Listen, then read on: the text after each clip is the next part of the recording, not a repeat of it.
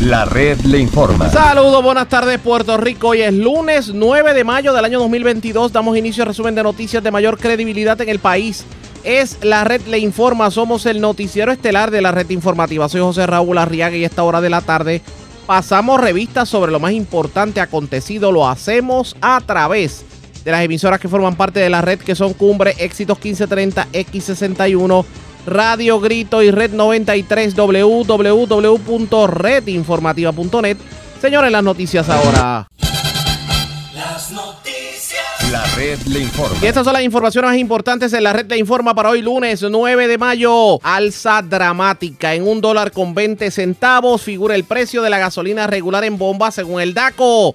Y de la premium, no quiero ni mencionarles. Dicen que el diésel está a un precio prohibitivo, pero tanto el DACO como los detallistas de gasolina auguran que la cosa pudiera ponerse peor y que no veríamos una rebaja dramática por lo menos hasta septiembre. Autoridad de Carreteras asegura que no cobrará de cantazo los peajes del autoexpreso. Entre las próximas 48 a 72 horas se anunciará la fecha para acceder al sistema. Este fin de semana O'Brien le ganó a Narmito y resumimos todo lo ocurrido en la contienda por la alcaldía de Guayama. Gobernador convierte en ley medida que exime de IBU las compras pretemporada de huracanes. Está llegando un dinero del Pandemic EBT y orientamos a la ciudadanía sobre cómo recibirlo. Un muerto y un herido en balacera este fin de semana en la calle Calimano frente a negocio en Guayama, mientras tres personas heridas en una balacera en otro negocio, esta vez en Joyuda, Cabo Rojo. En condición delicada, sujeto que fue baleado en Juana Díaz, también en condición de cuidado. Un hombre que fue herido de arma blanca en medio de robo de auto en Río Piedras.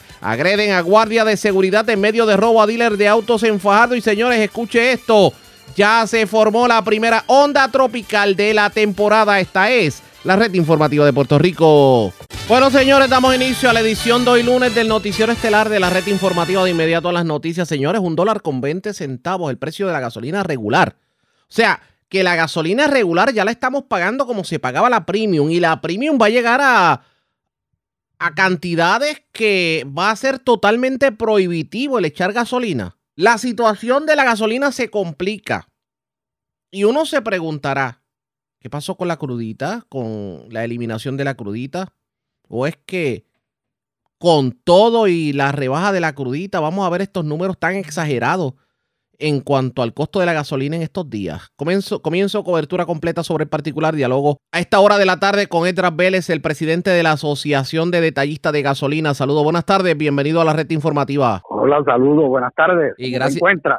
Pues respirando profundo porque yo soy uno de tantos que el vehículo usa gasolina premium y pagar la gasolina premium casi al precio de la diésel es como que, wow. ¿Cómo está el panorama? Mm, Cuéntenos. Pues, bueno, si, si fuera como el precio del diésel, pues el diésel está por las nubes, o sea que, que la premium está muy por debajo, casi 20 centavos. Eso sí, Porque sí, el pero, diésel está en 1.52. pero por lo menos uno, uno no esperaba tener que pagar casi 1.30 por la gasolina premium, casi.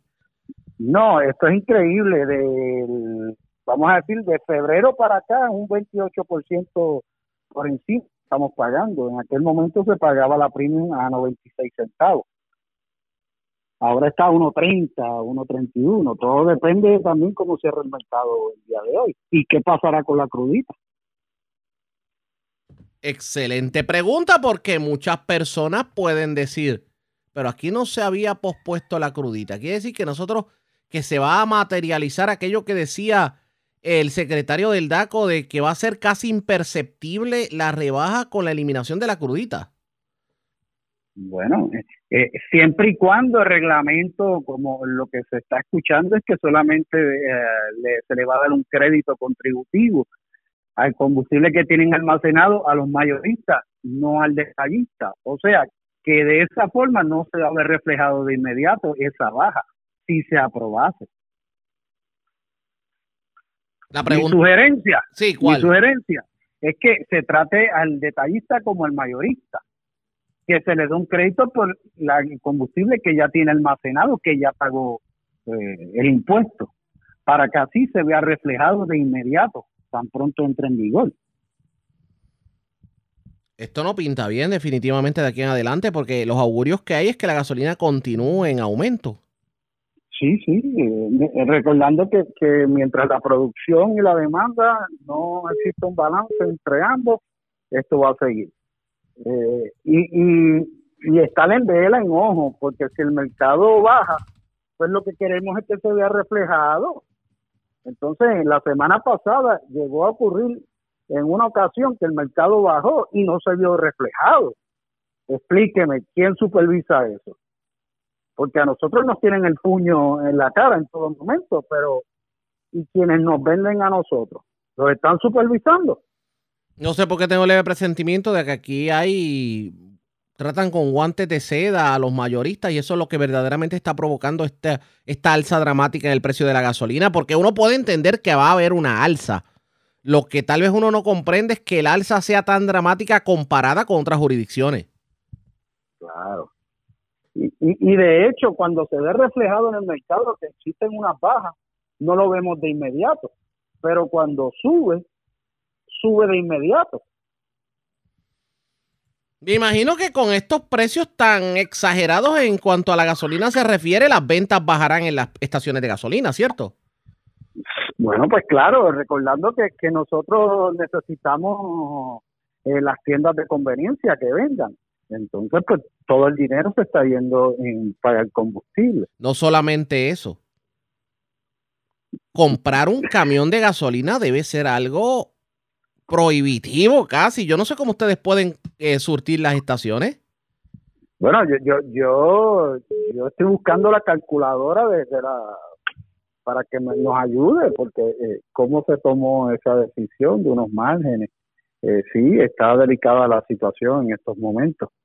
Eh, de febrero para acá, el diésel ha aumentado un 75%, eh, la gasolina premium un 28%, y la regular un 27% aumentado. en aquel momento la regular se pagaba 88 centavos y hoy se está pagando 1.20. Eso es en febrero, al día de hoy, en comparación.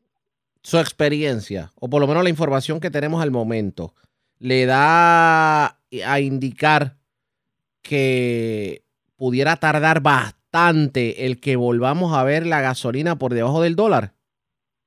Bueno, lo, que se espera es que en septiembre la producción de los países productores aumente al mismo momento que tuvimos el lockdown.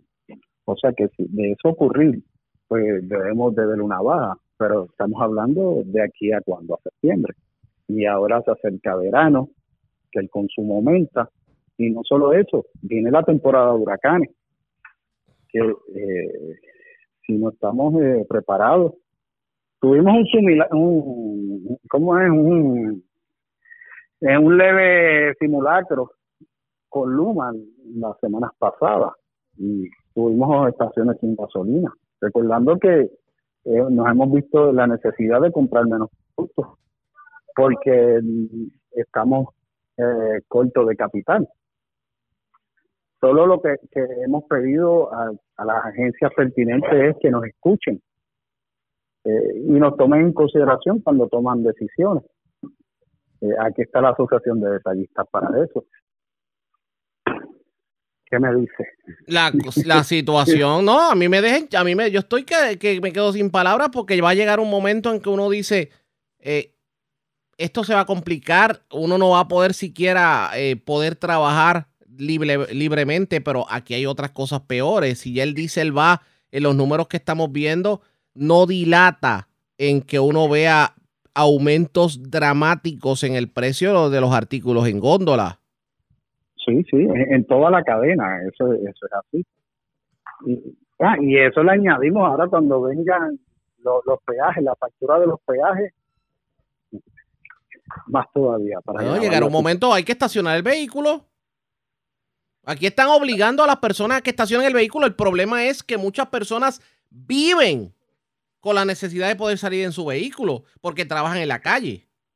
Claro, claro. Sí, la, transportación eh, colectiva pública no, es la mejor.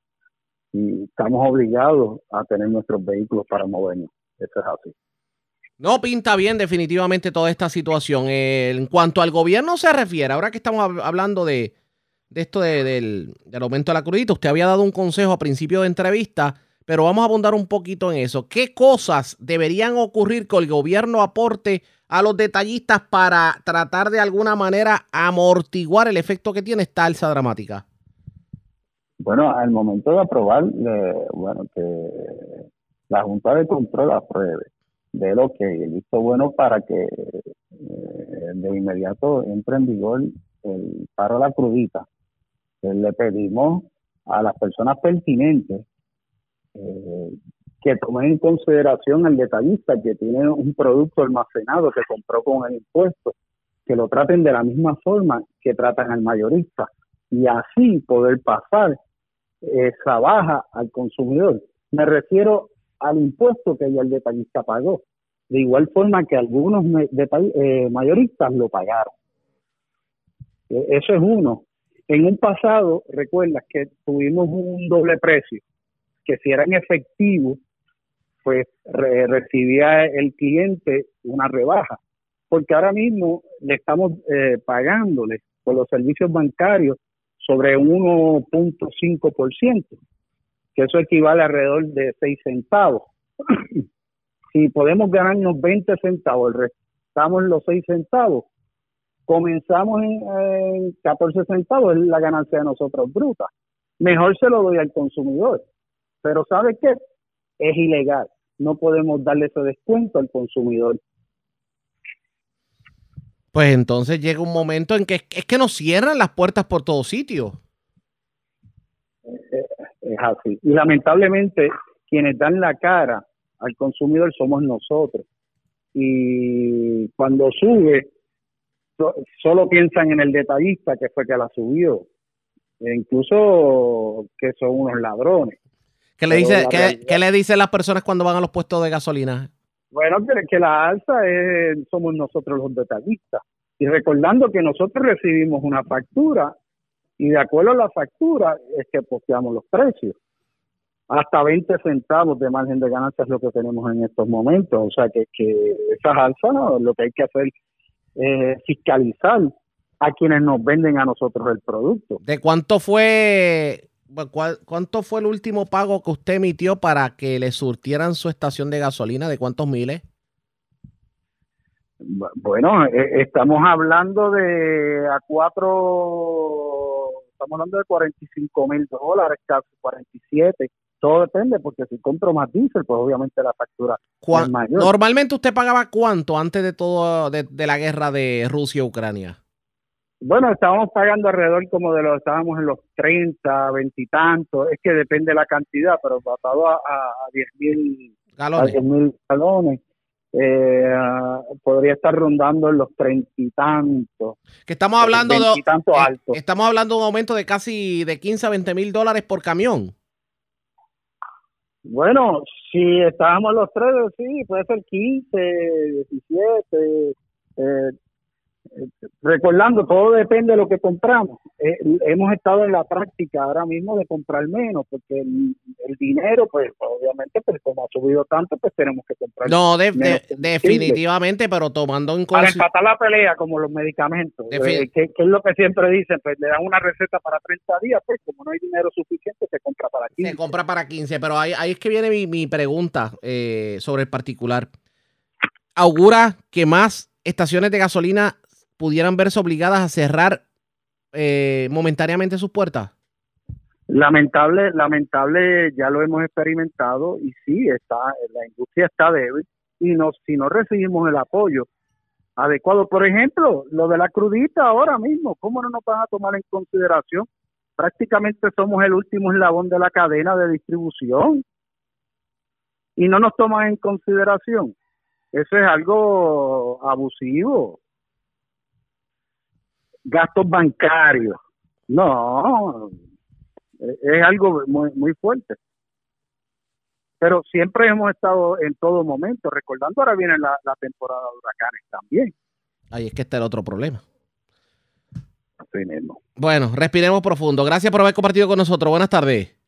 Que tenga buenas tardes. Edras Vélez, el presidente de la Asociación de Detallistas de Gasolina. La gasolina se va a poner más cara todavía. Y va a llegar el momento en que no nos quedará más remedio de limitar las salidas, pero el problema es que los que tenemos la desventaja de trabajar en la calle, no nos quedará más remedio. ¿Qué, termina, qué terminará ocurriendo con esto? pendientes a la red informativa. Obviamente vamos a ver cuál es la posición del DACO. Yo creo que es prudente que dialoguemos con el DACO sobre el particular, pero antes hacemos lo siguiente. Presentamos las condiciones del tiempo para hoy.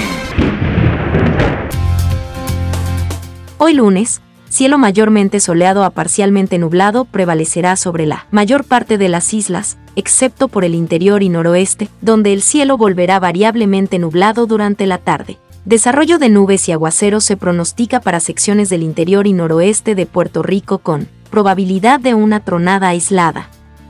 En otras partes, cielo mayormente soleado y tiempo estable ya que una masa de aire seca y estable prevalecerá en la región hasta por lo menos el miércoles. El oleaje estará entre 1 a 4 pies con vientos del este de 10 a 15 nudos hasta mediados de semana. Luego gradualmente incrementan debido a aumentos de vientos y una marejada del norte.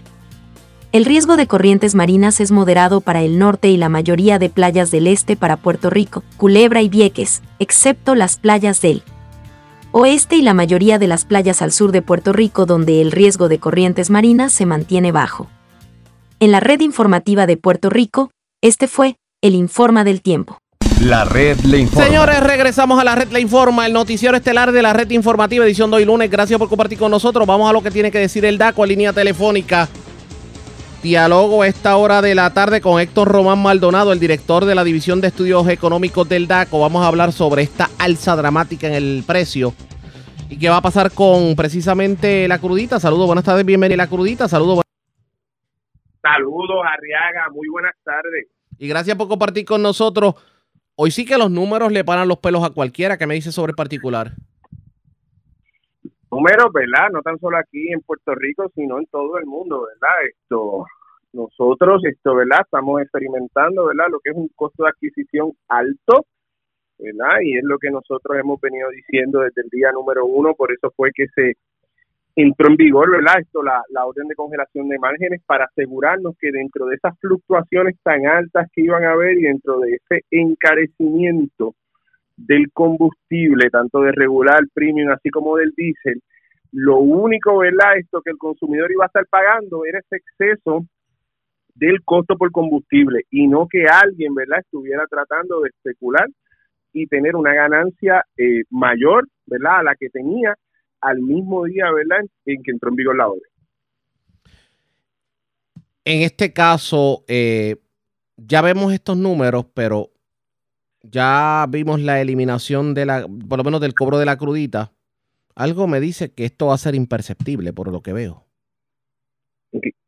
El, el proyecto entró en vigor, tal cual, ¿verdad? Esto fue firmado, pero la implementación del proyecto aún no ha entrado en vigor, ¿verdad? Hay un, poco de discrepancia con la Junta de Control Fiscal en cuanto a cuál es el vehículo legislativo apropiado para ello. Ahora bien, eh, tal cual nosotros esto desde el departamento hemos dicho desde el primer día, hay tres escenarios con respecto a la crudita. La crudita altera una, una parte esencial de la, de la fórmula eh, de precios, que es la parte de los impuestos. Si el costo de adquisición sube, lo, lo que va a hacer la crudita es mitigar esa subida.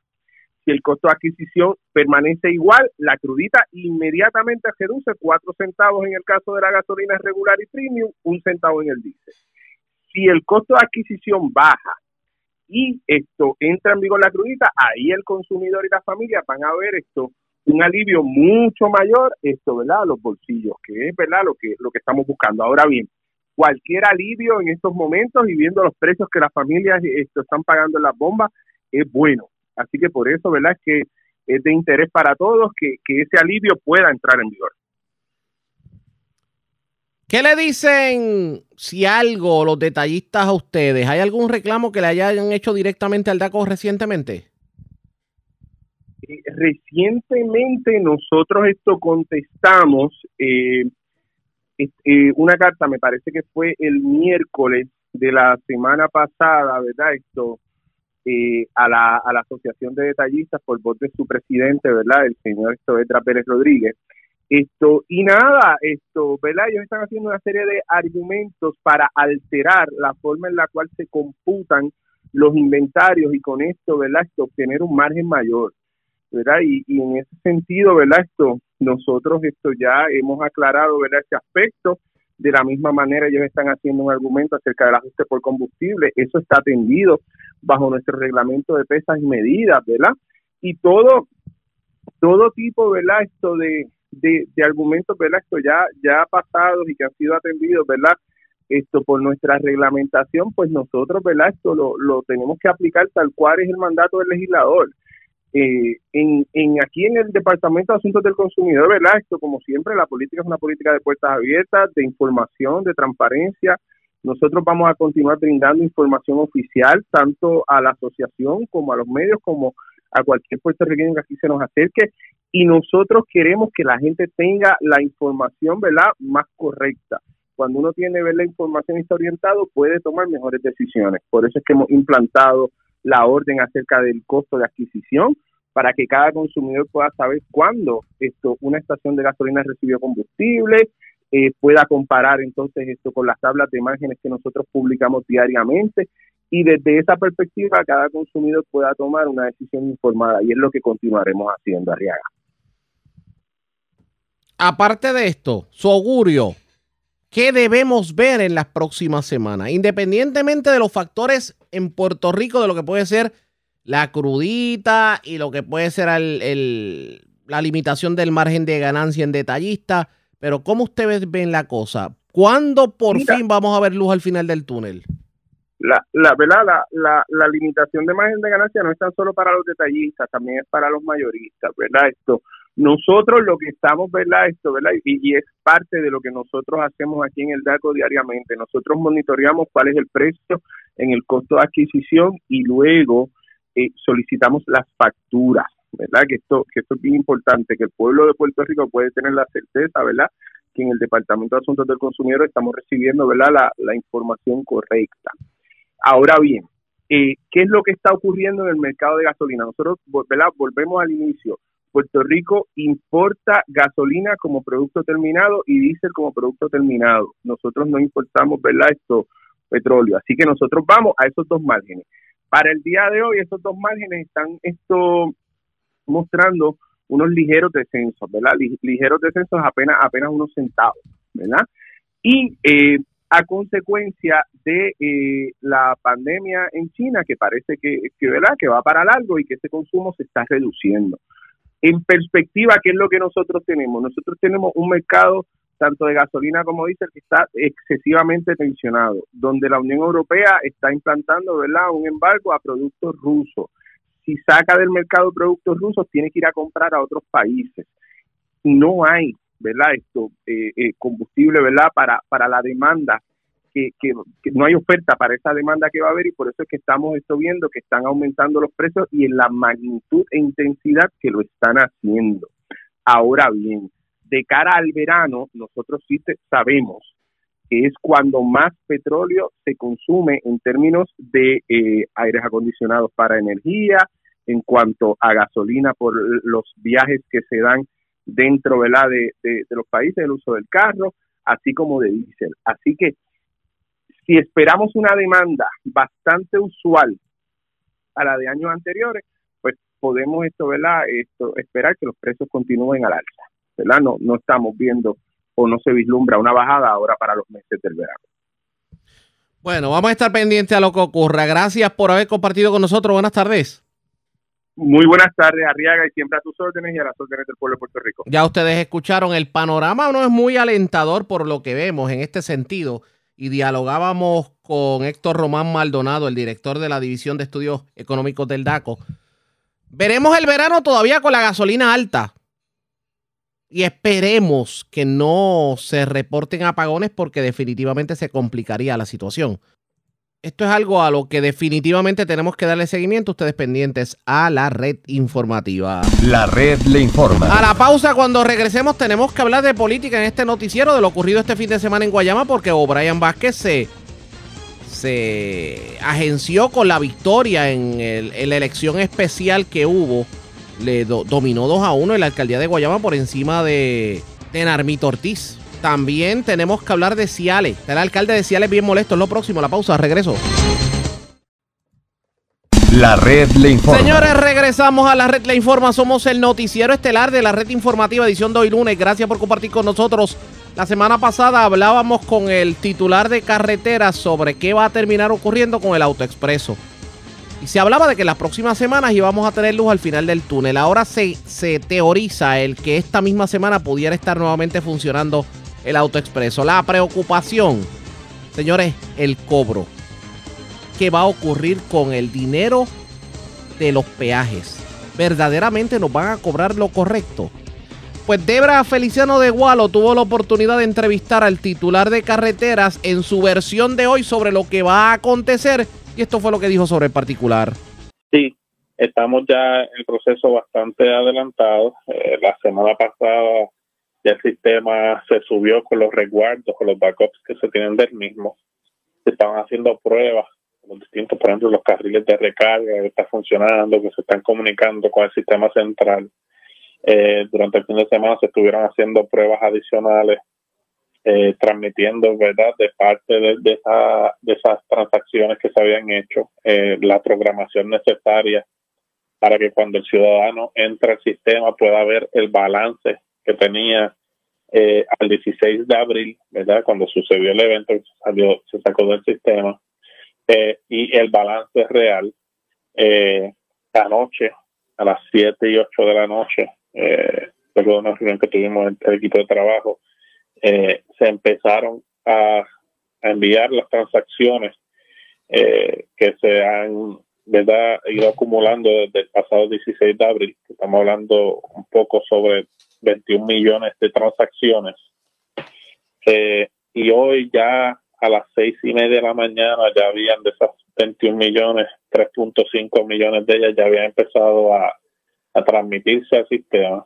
Estamos ahora mismo ¿verdad? validando, hay, hay algunos de las plazas de peaje que todavía están sincronizando eh, con el sistema central, se tardan unas 40, entre 24 y 48 horas en sincronizar, o sea que en las próximas 48 a 72 horas vamos a estar en una buena posición para decir, ¿verdad?, cuándo eh, la semana que viene estaría el sistema eh, subiéndose, ¿verdad?, eh, para que los ciudadanos puedan entrar. Aquí en todo momento el enfoque central ha sido eh, el ciudadano, ¿verdad? Que este proceso sea el menor dolor de cabeza eh, posible. No hay multas. Eh, las multas están en suspenso hasta, hasta nuevo aviso. Eh, y, se, y, se, y próximamente se estará anunciando cuál va a ser el proceso para que los ciudadanos puedan ir pagando las, eh, los peajes. No se van a cobrar de, de cantazo, ¿verdad? Va, va, a haber un tiempo eh, razonable para que todos los ciudadanos puedan eh, pagar eh, ese, esos balances y tengan eh, y, y, continúen utilizando tranquilamente todas las autopistas de peaje de, la Autoridad de Carretera y Transportación y Metropista en la PR22 de PR5. Eh, eh, bien, pero eh, sobre hay gente que había ingresado la información de sus tarjetas de crédito para que el débito fuera automático. Eh, en, en, en, este sistema, cuando una vez comience el ejercicio de recobrar los ciudadanos que ya han pasado por ese, por ese peaje y que tenían este sistema, sistema automático, ¿se va a crear algún mecanismo para que cada ciertos días haya eh, un débito de esa cuenta de crédito o esa cuenta que había facilitado el, ciudadano o cómo se estaría realizando?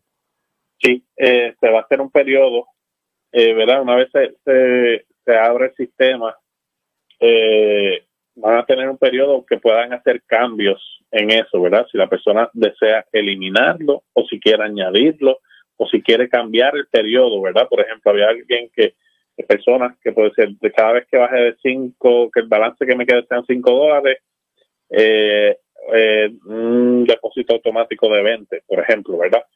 Todas esas cosas se van a poder cambiar. Eh, luego el, la, la, plataforma empezará a entrar en un, un, periodo de recarga automática, ¿verdad? Según establezca el ciudadano o lo haya establecido, determinando cuántas transacciones al día, ¿verdad? Porque si, por ejemplo, había alguien que tenía, eh, pasó mucho por los peajes uh -huh. y adeuda 100 dólares y tenía recarga de 20 dólares, pues para que no recargue cinco veces el mismo día se va a poner un tope de transacciones diaria.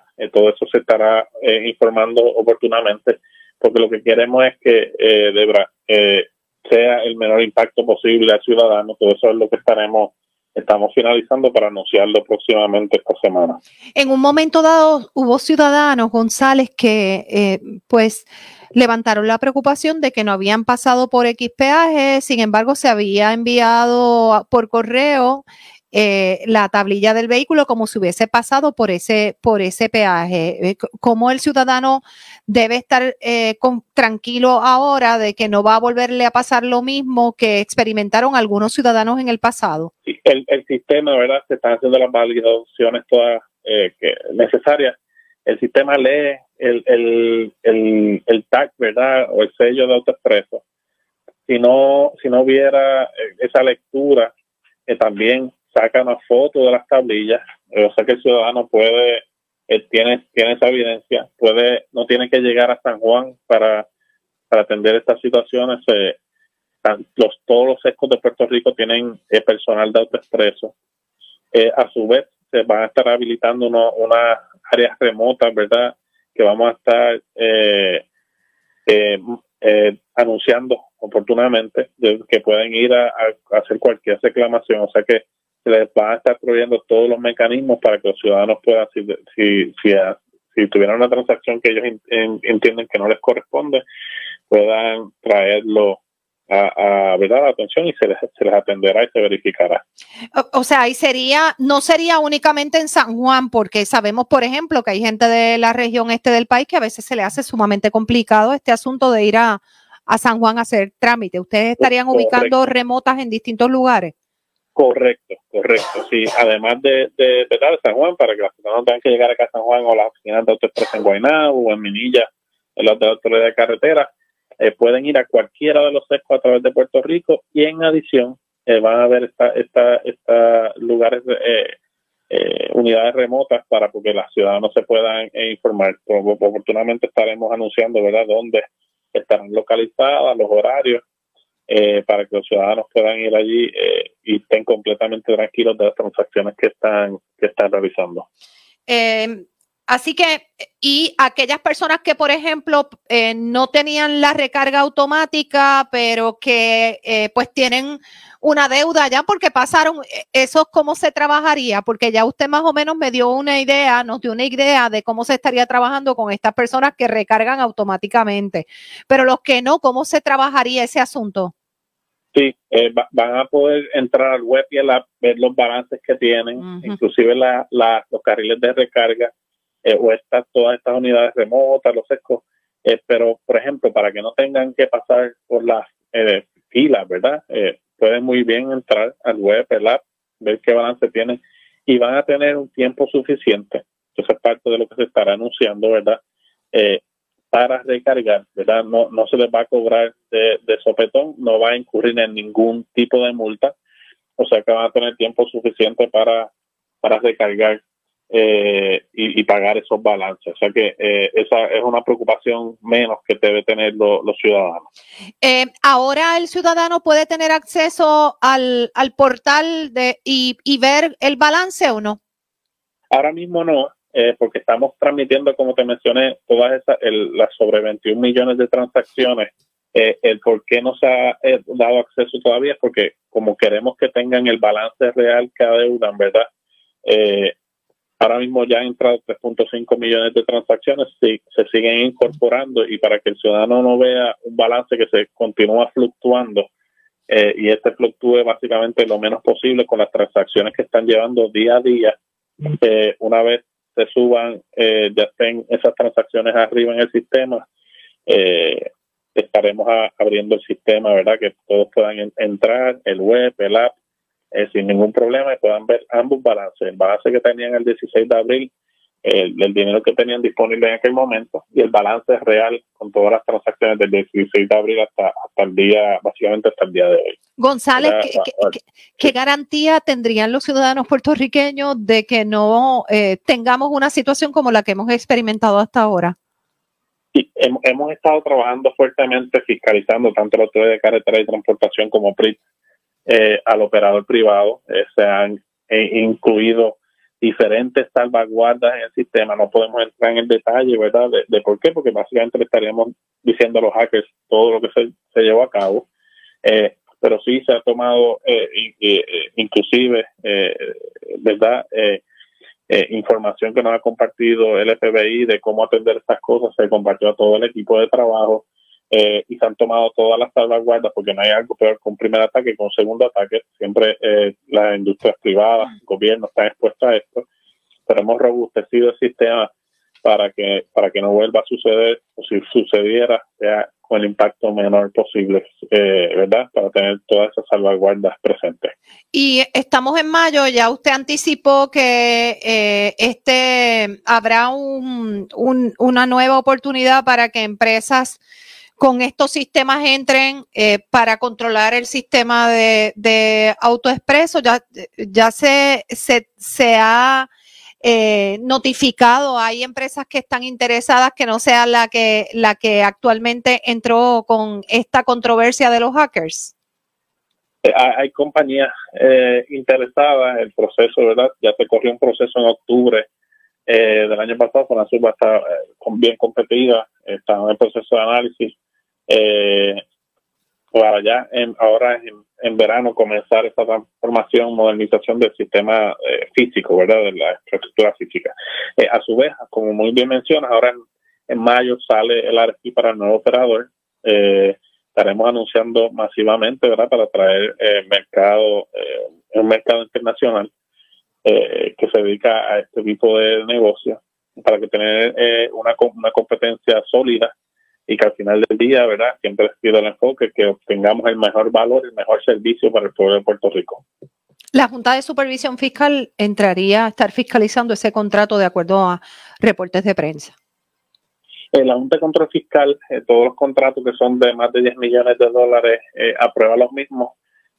muy bien, este podría ser el caso. Ellos siempre, desde el día cero, se les ha mantenido informados de todos los procesos y los avances que hemos hecho a través de, de, estos trámites. Eh, y, estamos trabajando continuamente con ellos, ¿verdad? Eh, para mover hacia adelante los proyectos que tenemos en la Autoridad de Carreteras y Transportación. Expresiones del titular del Departamento de, bueno, de la Autoridad de Carreteras en entrevista con Debra Feliciano, audio cortesía de Gualo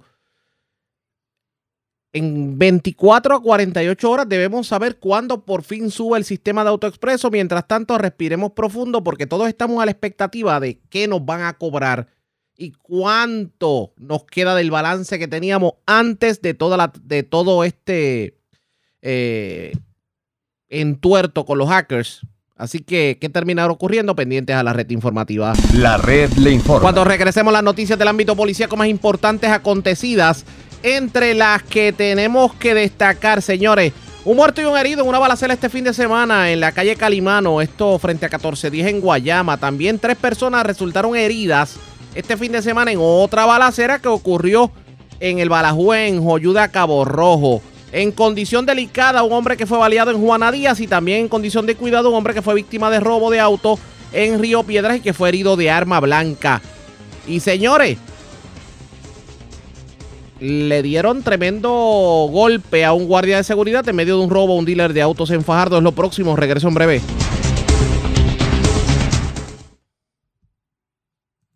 La red le informa. Bueno, señores, regresamos a la red le informa. Somos el noticiero estelar de la red informativa edición de hoy, lunes. Gracias por compartir con nosotros. Vamos a noticias del ámbito policíaco. Comenzamos en la zona metropolitana porque dos personas resultaron heridas de alma blanca. Una de ellas fue un intento de kayaking y la otra fue un incidente ocurrido en Río Piedras. Además, varios escalamientos se reportaron en diferentes puntos de la zona metropolitana y es Siliana Echevarría, oficial de prensa de la policía en el cuartel general, quien nos trae detalles en vivo. Saludos, buenas tardes. Saludos, muy buenas tardes. Agentes adscritos al precinto de Río Piedras fueron alertados a eso de las 2 y 42 de la tarde de ayer domingo sobre una agresión agravada en la calle Víctor Morales Álamo de la urbanización Las Delicias en Río Piedras. Según se informó, dos individuos le infligieron varias heridas en diferentes partes del cuerpo con un arma blanca al querellante y perjudicado Daniel Morales Rodríguez, de 55 años y vecino de San Juan, y luego lo despojaron de un Toyota Yaris 2012 color azul con la tablilla India Alfa Tango 052. El herido recibió los primeros auxilios en el lugar por paramédicos y tuvo que ser transportado a la sala de emergencias del Centro Médico de Río Piedras, donde lo atendió el doctor Laureano, quien le diagnosticó heridas en el cuello, espalda y cabeza, siendo su condición de cuidado. Personal de unidad de agresiones del CIC de San Juan se hicieron cargo de la investigación. Por otro lado, en las últimas horas en las últimas horas la policía investiga varias querellas a apropiaciones ilegales en el área metropolitana, incluyendo la zona de Ocean Park y Atorrey. Una de las querellas se recibió a las 10 y 28 de la mañana de ayer en la calle Park Boulevard en Ocean Park, donde alega el querellante que alguien tuvo acceso al vehículo Jeep Grand Cherokee del año 2013 y de color gris. Una vez allí se apropió de una mochila donde llevaba varias llaves, una cartera, cargador, documentos personales y 30 dólares en efectivo. Minutos más tarde, en la urbanización Villa Olímpica, en Atorrey, se reportó otra apropiación ilegal donde, de acuerdo a la querellante, alguien se apropió del catalítico de una Mitsubishi Outlander del año 2011 y color gris. Agentes de los precintos de Calle Loíza y Atorrey Este investigaron estos casos respectivamente y en lo, y en lo concerniente a la apropiación del catalítico, esta fue referida al personal de la División de Propiedad del CIC de San Juan. Gracias por la información. Buenas tardes. Buenas tardes. Gracias, Eriliana Echevarría, oficial de prensa de la policía en el cuartel general de la zona metropolitana. Vamos al sur de Puerto Rico porque en condición delicada se encuentra un hombre que fue tiroteado anoche en un sector de Juana Díaz. También se reportaron cinco robos en diferentes puntos del sur de Puerto Rico. Aparentemente estos, estos robos fueron perpetrados por las mismas personas. Y hablando de robos y apropiaciones y escalamientos, delincuentes se metieron en un negocio en Cuamo y cargaron con dinero en efectivo. Yaira Rivera, oficial de prensa de la policía en el sur, con detalles. Saludos, buenas tardes. Hola, buenas tardes. Agentes adscritos al distrito de Juana Díaz fueron alertados a las 7 y 54 de la noche de ayer domingo sobre un incidente con herido de bala en hechos ocurridos en la carretera 14, sector Ojo de Agua, en Juana Díaz. Según información preliminar, un hombre identificado como Héctor Figueroa Alicea llegó hasta el Centro de Diagnóstico y Tratamiento de Juana Díaz y luego fue referido al Hospital San Cristóbal. La condición de salud del perjudicado fue descrita como delicada. Al momento la policía investiga las circunstancias en las que se dio la agresión y personal de la División de Agresiones del Cuerpo de Investigaciones Criminales de Ponce se hicieron cargo de la investigación.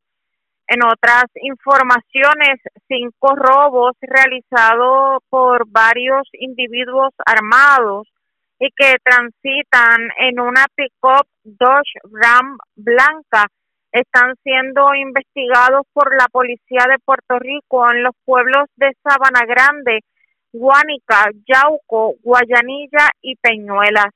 Según se informó, el primero de estos robos se reportó a las 12 y 17 de la tarde en los predios del negocio Bambuley en la carretera 121, barrio La Pica, en Sabana Grande, donde llegaron cuatro individuos encapuchados y armados en la guagua. Luego, uno de los sujetos, de forma amenazante, despojó del dinero a una mujer y se marcharon del lugar sin causarle daño físico. Al lugar se personó el agente Marty de la división de robo. Más tarde se registró otro incidente en la estación de gasolina total en la calle 25 de julio de Guánica, donde informó el querellante que cuatro individuos encapuchados y armados llegaron en una Dodge Ram color blanca, tablilla 10 7 24 28. Allí lo asaltaron y le llevaron 1.800 dólares en efectivo y 60 cajas de diferentes marcas de cigarrillos, estas valoradas en 600 dólares. Además, uno de los sujetos le realizó un disparo a la goma posterior del lado izquierdo de una pick-up propiedad del municipio de Guánica. Del mismo modo se informó de otro robo en una panadería en el barrio Barinas, en Yauco, y luego en la panadería La Estrella en Guayanilla. En este último, eso de la 1 y 7 de la tarde, se recibió una llamada al sistema de emergencias 911 donde informaban sobre un asalto en proceso por varios individuos con armas de fuego. Esto, cuando llegaron los agentes, se encontraron a varias víctimas en este lugar, a las cuales despojaron de dinero en efectivo, un aproximado de 3.300 dólares en total y pertenencias de las personas. En este caso, también se le notificó personal del CIC de Ponce para la investigación correspondiente. Finalmente, la policía también recibió una alerta de robo en los predios de la gasolinera Shell en el pueblo de Peñuelas. Al momento no se reportan personas heridas en estos incidentes y la policía se encuentra en alerta y detrás de estos individuos que se presumen peligrosos y portan armas de fuego. Por otro lado, un escalamiento se reportó en horas de la mañana del día de ayer en el negocio La Represa, ubicado en la carretera 555, kilómetro 4.0 del barrio Coamo, arriba en Coamo. Alguien forzó su entrada al lugar y causó daños.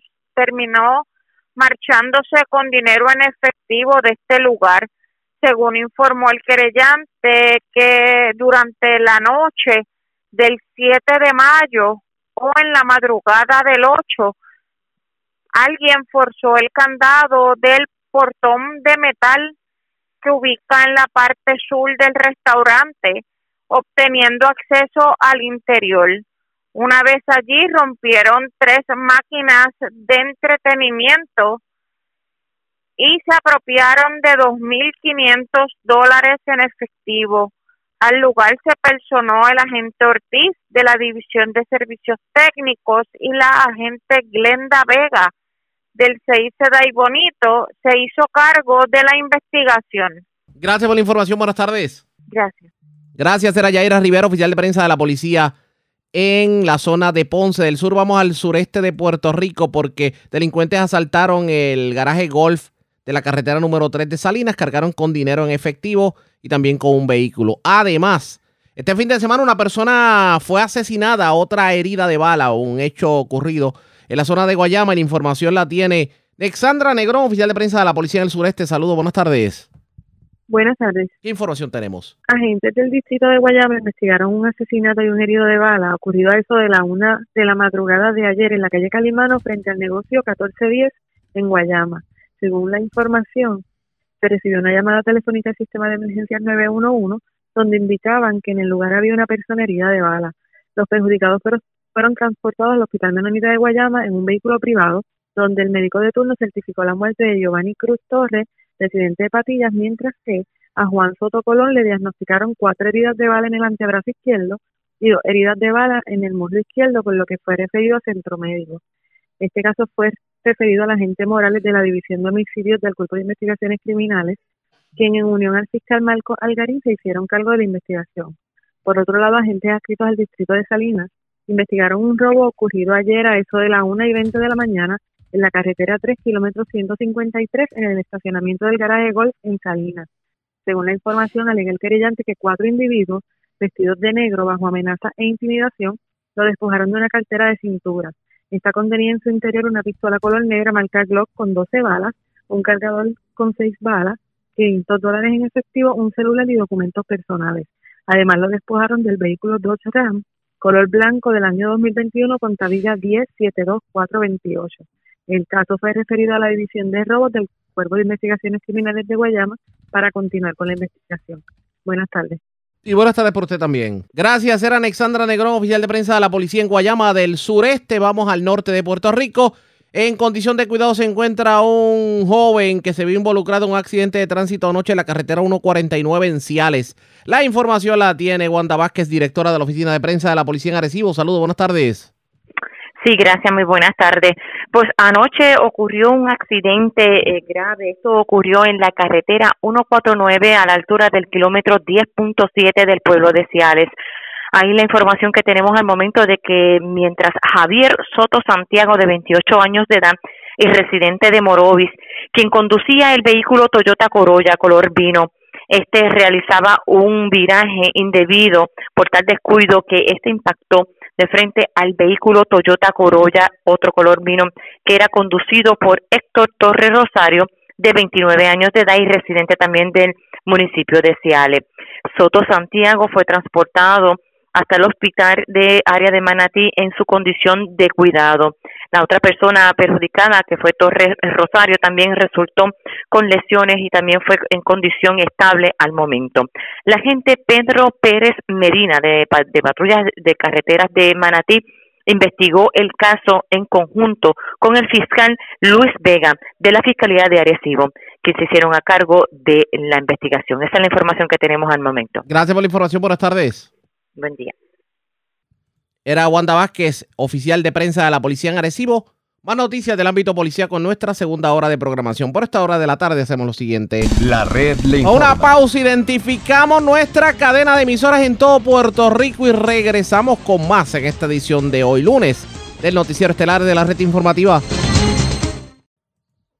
La red le informa. Señores, iniciamos nuestra segunda hora de programación. El resumen de noticias de mayor credibilidad en el país es la red le informa. Somos el noticiero estelar de la red informativa hoy edición del lunes 9 de mayo. Vamos a continuar pasando revistas sobre lo más importante acontecido y como siempre a través de las emisoras que forman parte de la red que son Cumbre, Éxitos 1530, X61, Radio Grito y Red 93, www.redinformativa.net. Señores, las noticias ahora. Las noticias. La red le informa. Y estas son las informaciones más importantes en la red de informa para hoy lunes 9 de mayo. Alza dramática en un dólar con 20 centavos. Figura el precio de la gasolina regular en bomba según el DACO. Y de la premium, no quiero ni mencionarles. Dicen que el diésel está a un precio prohibitivo, pero tanto el DACO como los detallistas de gasolina auguran que la cosa pudiera ponerse peor y que no veríamos una rebaja dramática por lo menos hasta septiembre. Autoridad de carreteras asegura que no cobrará de cantazo los peajes del autoexpreso. Entre las próximas 48 a 72 horas se anunciará la fecha para acceder al sistema. Este fin de semana O'Brien le ganó a Narmito y resumimos todo lo ocurrido en la contienda por la alcaldía de Guayama. Gobernador convierte en ley medida que exime de IBU las compras pretemporada de huracanes. Está llegando un dinero del Pandemic EBT. Hoy orientamos a la ciudadanía sobre cómo recibirlo. Un muerto y un herido en balacera este fin de semana en la calle Calimano frente a negocio en Guayama. Mientras tres personas heridas en una balacera en otro negocio, esta vez en Joyuda, Cabo Rojo. En condición delicada, sujeto que fue baleado en Juana Díaz. También en condición de cuidado, un hombre que fue herido de arma blanca en medio de robo de auto en Río Piedras.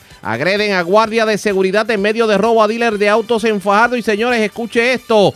Ya se formó la primera onda tropical de la temporada. Esta es la red informativa de Puerto Rico.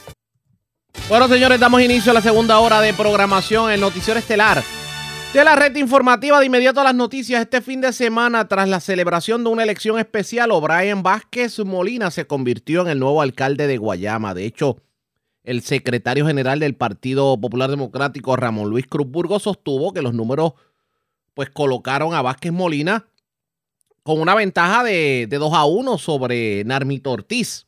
Y tenemos cobertura completa precisamente sobre lo ocurrido el fin de semana. Vamos a escuchar parte de lo que fueron los mensajes de los diferentes líderes políticos luego de acabar la contienda especial en Guayama, que estuvo bastante caliente, por cierto, y que inclusive eh, hubo hasta señalamientos de racismo. Firme y sólido en Guayama. Y nuestro nuevo alcalde, el que con contundencia expresaron los populares hoy, está aquí también con nosotros. Pero adicional a nosotros está aquí un gallo gastado que ha echado para adelante, que ha metido mano y que está dirigiendo los destinos no solo del Partido Popular, sino del Senado de Puerto Rico. Quien nos ha convocado a participar y trabajar de lleno con nuestra colectividad de cara a las próximas elecciones Ese fue el momento en que Ramón Luis Cruz, como secretario general, pues presentó al presidente del partido, el senador José Luis Dalmau, y esto fue lo que dijo Dalmau precisamente sobre la contienda. Se quedaron con las ganas. Se quedaron con las ganas lo que critican al Partido Popular. ¿eh? Primero quiero darle gracias a Dios por permitirnos estar aquí, por permitirnos llevar a cabo este ejercicio democrático. Quiero felicitar y reconocer al componente electoral del Partido Popular.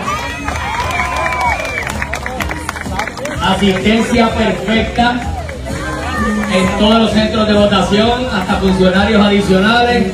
Así que un aplauso para nuestra columna vertebral, nuestros funcionarios de colegio.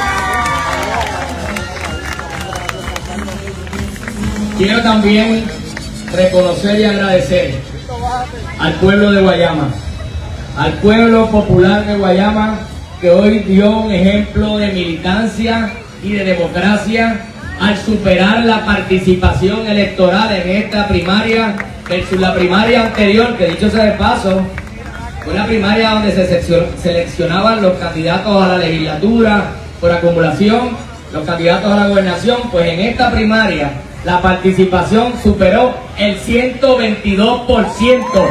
¡Arriba la!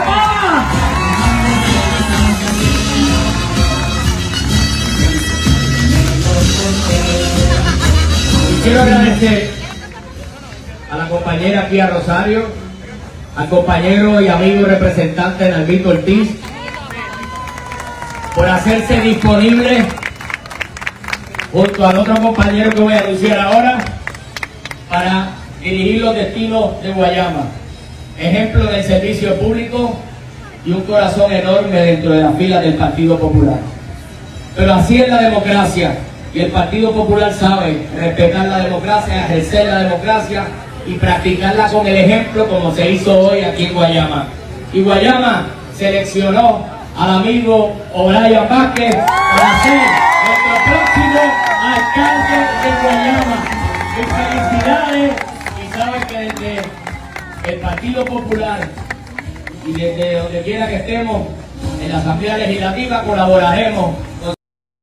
Eso fue lo que dijo el presidente del Partido Popular Democrático, eh, José Luis Dalmau. Pero vamos a escuchar lo que tuvo que decir y vamos a ver si lo podemos tener por aquí. Narmito Ortiz. Narmito fue el contendor y estuvo presente precisamente en el momento en que pues se anunció que O'Brien Vázquez había dominado la contienda. Vamos a escuchar las declaraciones del representante Narmito Ortiz. Y hay que respetarlo. Escúchenme bien, hay que respetarlo. Aunque estuvimos una contienda dura, el Partido Popular en Guayama está vivito y coreando. Acuérdense siempre de eso.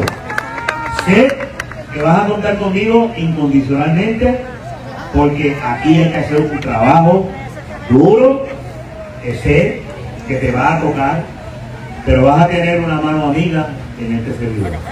Tú me conoces. No, yo lo sé. Lo primero que me dijiste es que no te dejaras solo. Y no te voy a dejar solo porque Guayama se merece mucho más. Y, y no es cuestión de decir o dejar de decir, pero la importancia es que tenemos que estar unidos, trabajar por Guayama y como dije, el caldero hay que evitarlo. Por eso te digo que esto es grande, hermano, pero no vas a estar solo. Eso fue lo que le dijo Narmito Ortiz. Después, obviamente, O'Brien Vázquez tuvo la oportunidad de expresarse, pero nosotros en el día de hoy tuvimos la oportunidad de hablar más detenidamente con el entrante alcalde de Guayama y esto fue lo que nos dijo en entrevista en la mañana de hoy. Pues mira, nosotros llevamos sobre 25 años de servicio, tanto a nivel de Guayama y a nivel del país, trabajando mano a mano con la gente. Claro está, nosotros llevamos, estuvimos llevando un mensaje día, tarde y noche, eh, casa a casa, barrio por barrio, a nuestro pueblo de Guayama y la gente acogió ese mensaje de esperanza y nos brindó esa confianza, la con el favor de Papito Dios no nos vamos a defraudar. En este caso, eh, ¿Cómo está Guayama? ¿Cómo queda Guayama luego de esta contienda? Porque sabemos que no fue una contienda fácil. Inclusive vimos, vimos algunas tácticas de campaña que, que no veíamos desde la década de los 80. y hubo una, una, parte de la campaña que obviamente no sabemos de dónde salió y claro está, Guayama es un pueblo de valores y de valores cristianos, pero es fundamental que ese tipo de campaña no se vuelva a repetir, haya salido donde haya salido, con esto no hay ningún tipo de problema. La gente está cansada de que se manche la imagen de los servidores públicos que día a día nos levantamos a trabajar por el, por, el pueblo, por el país también. Y como tú bien dijiste, Ariana, son cosas de hace del 70 y del 80. Eso no puede seguir ocurriendo. Además, somos del mismo color. Entonces, eso es inaceptable. Pero puede, a, pesar de todo esto que ocurrió, puede, apertura, claro que sí. Apertura y, no solamente eso, unión entre las partes. Claro que sí. Nosotros enfocamos una campaña, el líder de resultados y el líder de la unión. Yo creo mucho en la unión. Nosotros como seres humanos tenemos que aprender, según tenemos situaciones particulares en nuestra familia, con amigos, en los trabajos, de igual manera en la política, pasar la página pasar a la página y en este caso por el beneficio de mi pueblo de Guayama. Claro que sí. Alcalde, eh, obviamente ahora hay que pensar en el 2024 y por ahí pues se habla de, de Sanabria o tal vez que la exalcaldesa Glorimari Jaime pueda pulular por ahí en una primaria en el Partido Nuevo Progresista. Pero hay una pregunta que creo prudente que hay que hacer de una vez y por todas para pasar la página y es la siguiente. Obrean Vázquez le puede decir al pueblo de Guayama y al pueblo de Puerto Rico que no ha tenido nada que ver con las irregularidades que llevaron a Eduardo Cintrón a renunciar? Con mi frente en alto, con, la que, con lo que me caracteriza de responsabilidad y de honestidad, no. Nunca he tenido ningún tipo de insinuación, tanto como miembro de la Junta de Subastas, como de ninguna índole relacionado a esos contratos. Todo lo que ocurrió, Ariaga y por lo de Guayama, todo lo que ocurrió fue externo a los miembros de la Junta de Subasta y el pueblo puede tener la confianza y la certeza que yo no tengo nada, nada en absoluto que ver con nada de lo que ocurrió. Que si, el, que si el Partido Nuevo Progresista pretendía utilizar ese argumento como caballito de batalla en medio de... Está llanito, está llanito, está llanito. Claro que sí. Y ellos lo saben, ellos lo saben. ¿Qué hay que hacer en Guayama nosotros, ahora? Nosotros vamos, nosotros vamos a trabajar, área de de Guayama, por la gente. Y siempre mi lema ha sido, desde que llevo los 25 años que llevo el servicio público, que cuando uno trabaja por la gente lo hace sin colores. ¿Qué hay que hacer de inmediato? ¿Qué hay que hacer de inmediato en Guayama? Mira, de Guayama, nosotros tenemos que trabajar inmediatamente con los fondos de FEMA, los fondos del COL3 y los fondos de ARPA. Hay unos fondos federales asignados al municipio de Guayama para encaminar y la continuidad de la, de la obra que hay que reconstruir en Guayama y la, y la obra que nosotros tenemos que llevar a Guayama en, el ámbito deportivo, el desarrollo económico, el desarrollo comunitario, pero sobre todo las cosas, mayor atención a las personas de edad avanzada, que esa es una de mis prioridades, atender a las personas de edad avanzada. ¿Qué se descuidó en Guayama en todo este tiempo? No solamente bajo la administración de Eduardo Cintrón, sino, por ejemplo, en el caso de la administración de Glorimari Jaime. ¿Qué quedó descuidado, descubierto, que usted entiende que llegó el momento de ponerle el cascabel al gato? Mira, hay una obra que realizaron todos los alcaldes que han pasado por el municipio de Guayama y eso nadie lo puede negar, independientemente de la administración que sea. Nosotros vamos a darle continuidad a las cosas buenas que se han realizado en de Guayama, independientemente quién las haya propuesto o quienes las hayan levantado. Lo, vamos a mejorar lo que está y vamos a realizar lo que no se ha podido realizar en el pueblo de Guayama. Pero vamos a darle énfasis a las necesidades, Mariaga. Énfasis a atender la necesidad más allá de bloque y cemento hay necesidad. Hay que atender al pueblo de frente, atenderlos a ellos como prioridad. Cuando usted dice necesidad, me imagino que estamos hablando de visitar comunidades y personas. Que tú sabes lo que es que todavía en Guayama, hermano, y gente que me escucha del país, en Guayama todavía quedan sobre 50 tordos azules. eso es inaceptable. Todavía. Eso es inaceptable. Cuando nosotros enviamos un informe al gobierno central sobre los tordos azules que hay en Guayama, hay fondos asignados, porque en Guayama todavía esto está? Claro, han realizado unas obras, han realizado unas, han, han construido unas casas bajo los fondos federales, pero ¿por qué todavía a estas alturas, cinco años, tiene que existir eso. Nosotros como administración municipal vamos a redirigir fondos para trabajar el asunto, porque no podemos depender solamente del gobierno, claro está. Pero fíjese Pero hay que atender la necesidad. Fíjese esto, cómo uno puede lograr una obra de gobierno independientemente que sea usted el alcalde o cualquier alcalde, cuando vemos tanta traba en los fondos para emergencia y a estas alturas del juego se ven estas cosas. Claro, ¿y quién, y quién es que se perjudica? Del pueblo. El pueblo. Por eso es que la gente sigue desconfiando de los funcionarios públicos, Arriaga. Nosotros tenemos que devolverle la moral al pueblo y la confianza para que se sientan orgullosos de sus funcionarios públicos. Pero esa, esa imagen tiene que moverse, tiene que trasladarse a las entes federales y a entes estatales para que confíen también en nosotros y nos pueda seguir proveyendo la ayuda. Es necesario cumplir con todas las cosas de la ley y nosotros lo vamos a hacer con el favor de Papito Dios. Eso créemelo, Ariane y pueblo de Guayama. ¿Cuál es su postura en torno a la planta de carbón en Guayama? Nosotros vamos a estar evaluando los daños que están ocurriendo y claro está, todo lo que afecte a la gente de Guayama, yo voy a estar de parte del pueblo.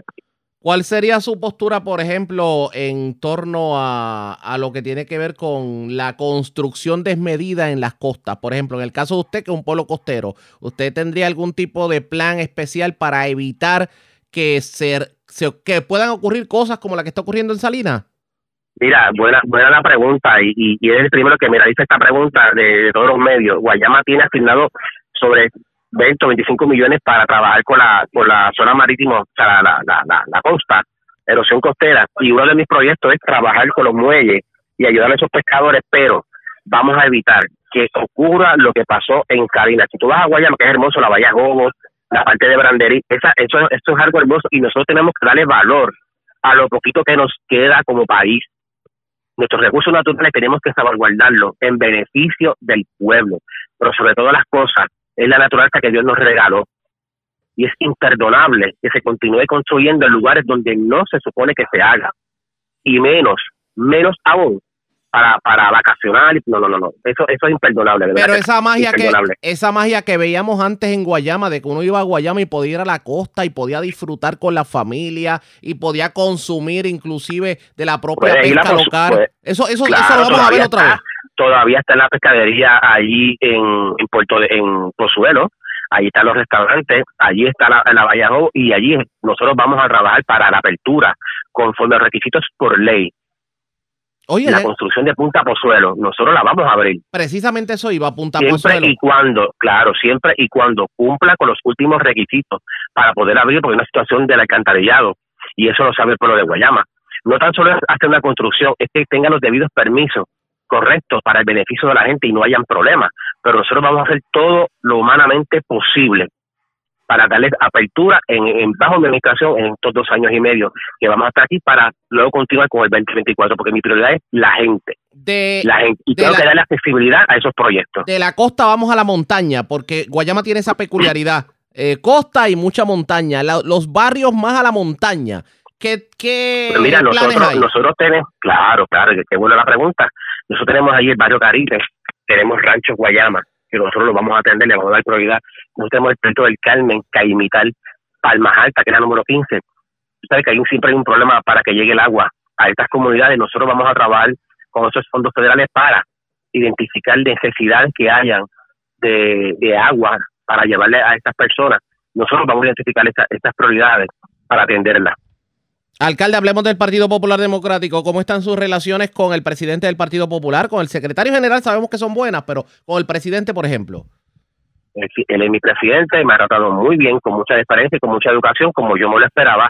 Muy buena relación con el señor Dalmau, excelente relación. Y en este caso, eh, ¿hay algo que usted entienda ahora como alcalde que deba hacer el Partido Popular Democrático para procurar Sencillo, sencillo, sencillo. Escuchar a la gente, más allá de intereses personales de algunos compañeros. Y yo no voy a entrar en detalles porque quiero ser disciplinado, según lo pidió el secretario y el, nuestro presidente. El partido tiene que escuchar a la base, tiene que escuchar a la gente, tiene que tirarse a la calle, no a una reunión convocada para gente del mismo liderato. No, no, no, no, no, eso no puede continuar. Tiene que ser la gente de las comunidades, aunque no estén de acuerdo con nosotros, que vayan a esa reunión, que exponga sus sentimientos, que exponga su sentir y nosotros escucharlo, porque esa es la verdadera necesidad. Lo que tal vez para uno como partido es una prioridad, para la comunidad no lo es. Yo puedo tal vez llevar un parque de pelota a una comunidad, pero la- la- la- lo que pide la comunidad es una, una, una cancha de baloncesto. Tenemos que trabajar a la base de la necesidad, no de nuestros intereses, no de lo que nosotros querramos, es lo que quiere la gente. El partido tiene que escuchar a la base. Quedó demostrado en mi elección en el día de ayer, en el sábado, perdón, que tienen que escuchar a la base. Y el pueblo de Guayama dio una demostración contundente de que se tiene que escuchar al pueblo, de que se tiene que escuchar a la gente primero. Esas fueron las declaraciones del ya entrante alcalde de Guayama, O'Brien Vázquez. Lo cierto es que él se desliga totalmente de todo lo que pudo haber ocurrido bajo la incumbencia del otrora alcalde Eduardo Cintrón y sobre todo lo que tiene que ver con la adjudicación de contratos a la compañía JR Asphalt y a otras compañías, por ejemplo, a la compañía de recogido de basura, que ambas han sido señaladas por las autoridades federales y lo que provocó precisamente la renuncia de quien fuera el alcalde de Guayama. ¿Qué terminará ocurriendo allá pendientes a la red informativa? Presentamos las condiciones del tiempo para hoy.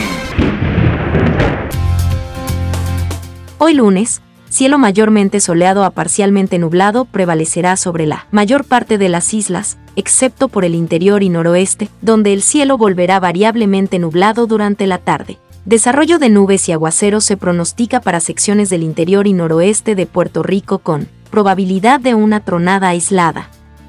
En otras partes, cielo mayormente soleado y tiempo estable ya que una masa de aire seca y estable prevalecerá en la región hasta por lo menos el miércoles. El oleaje estará entre 1 a 4 pies con vientos del este de 10 a 15 nudos hasta mediados de semana. Luego gradualmente incrementan debido a aumentos de vientos y una marejada del norte. El riesgo de corrientes marinas es moderado para el norte y la mayoría de playas del este para Puerto Rico, Culebra y Vieques, excepto las playas del oeste y la mayoría de las playas al sur de Puerto Rico donde el riesgo de corrientes marinas se mantiene bajo. En la red informativa de Puerto Rico, este fue el Informa del Tiempo.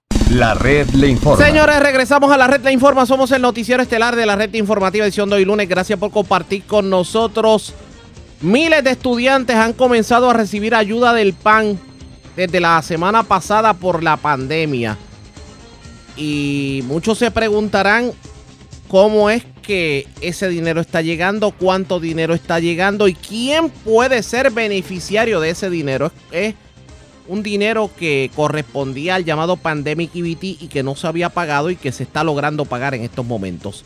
Pues Ayola Virella tuvo la oportunidad de entrevistar al administrador de ACEF, Alberto Fradera, sobre esta ayuda y esto fue lo que dijo sobre el particular. Claro que sí, Ayola. Mira, eh, comenzamos con el desembolso de 60 millones de dólares bajo el programa Pandemic EBT. Este programa es un programa que a causa del COVID-19 fue aprobado por el Congreso de los Estados Unidos, donde asiste a los menores que están matriculados en, en, una, en una, escuela eh, que se beneficia del programa de comedores escolares del Departamento de Educación.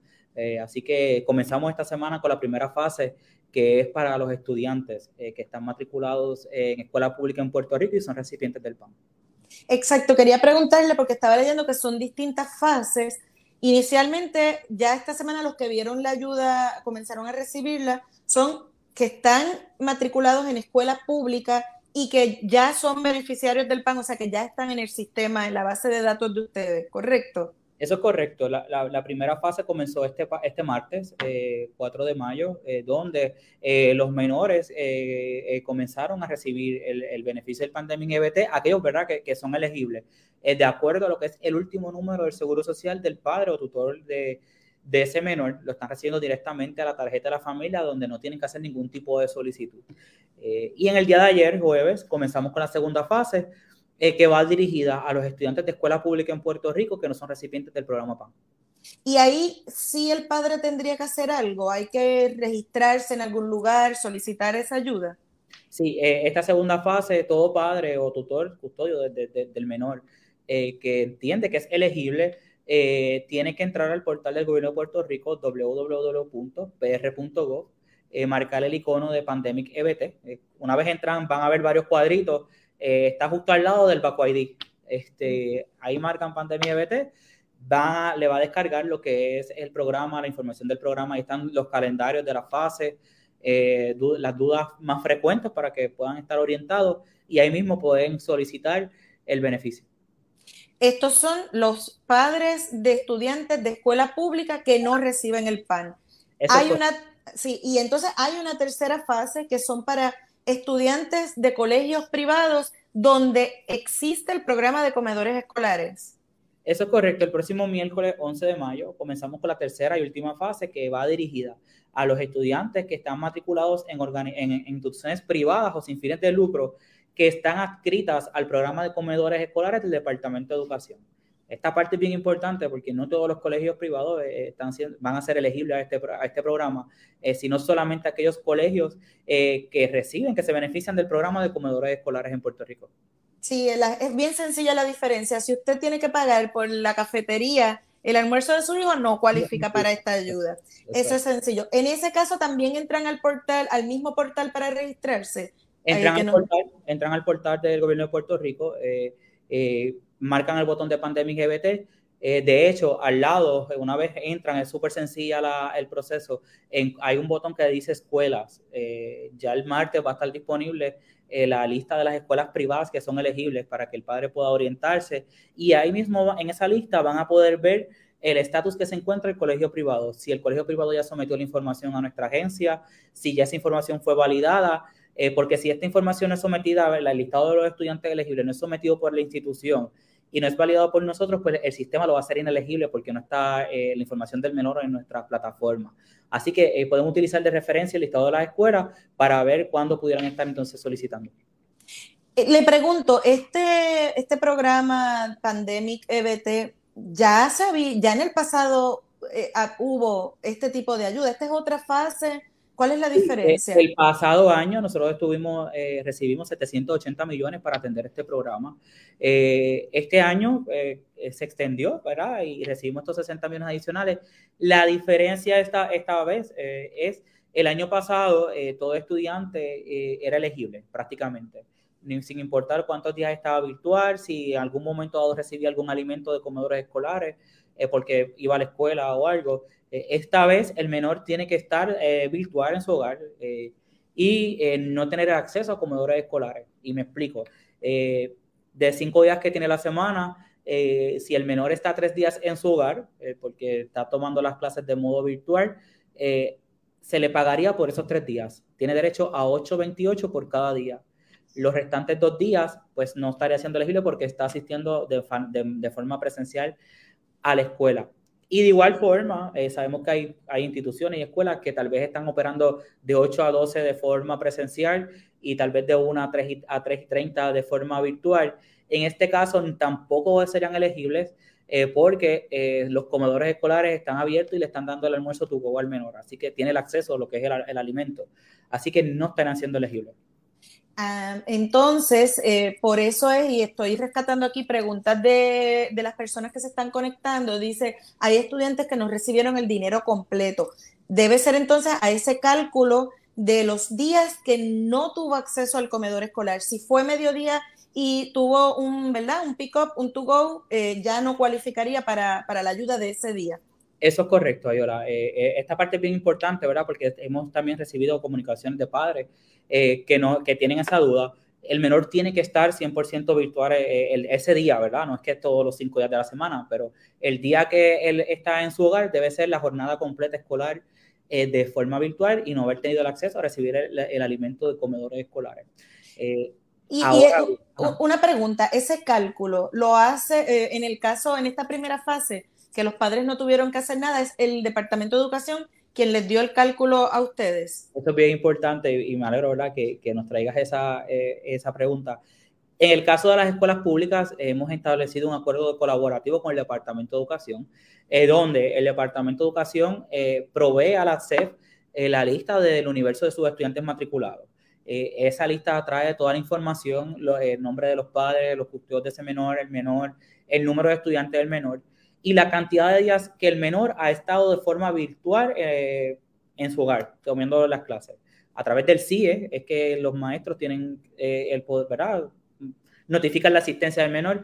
Así que nosotros trabajamos con esa data y de acuerdo a esa data es que se eh, determina la cantidad de beneficios que el menor va a estar recibiendo.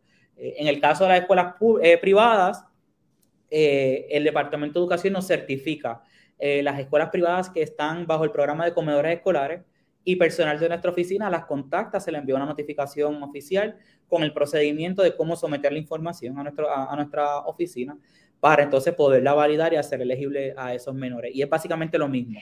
Eh, si algún padre tiene una discrepancia con el beneficio que ha recibido, es bien importante que se refiera a lo que es el eh, la escuela, la autoridad escolar, y haga las reclamaciones para que entonces, eh, si procede, eh, nosotros poder recibir la información y poder actualizarla y hacer la, la emisión de beneficio correspondiente.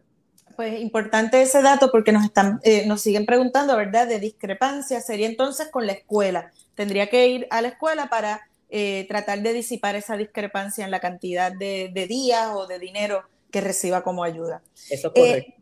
También nos están preguntando sobre, eh, dice, no encuentra el barrio, la escuela. Ese listado, supongo que es de escuelas privadas, las escuelas públicas pasa automáticamente. Las escuelas privadas, eh, en las escuelas públicas también está el listado de escuelas públicas en, la plataforma.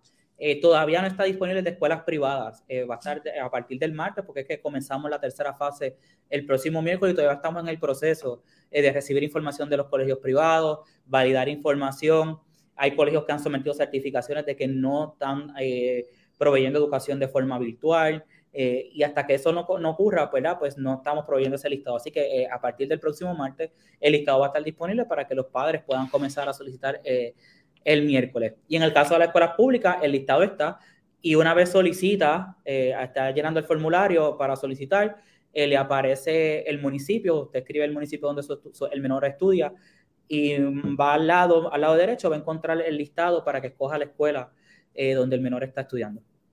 Importante, eh, si puede repetirnos el portal donde encuentra lo que nos dijo, las dudas frecuentes, porque probablemente muchas de las preguntas que nos están haciendo ahí puedan ser eh, respondidas.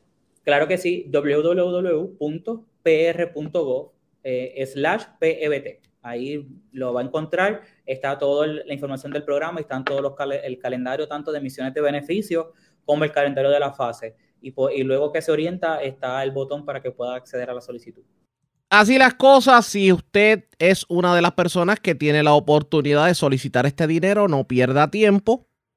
Entre a la página de ATSEF en el Departamento de la Familia y ahí tendrá más orientación sobre el particular. Obviamente en la programación de la red le vamos a estar dando más detalles, ustedes pendientes a la red informativa. La red le Vamos a más noticias del ámbito policíaco luego de la pausa. Regresamos en breve en esta edición de hoy lunes de Noticiero Estelar de la red informativa.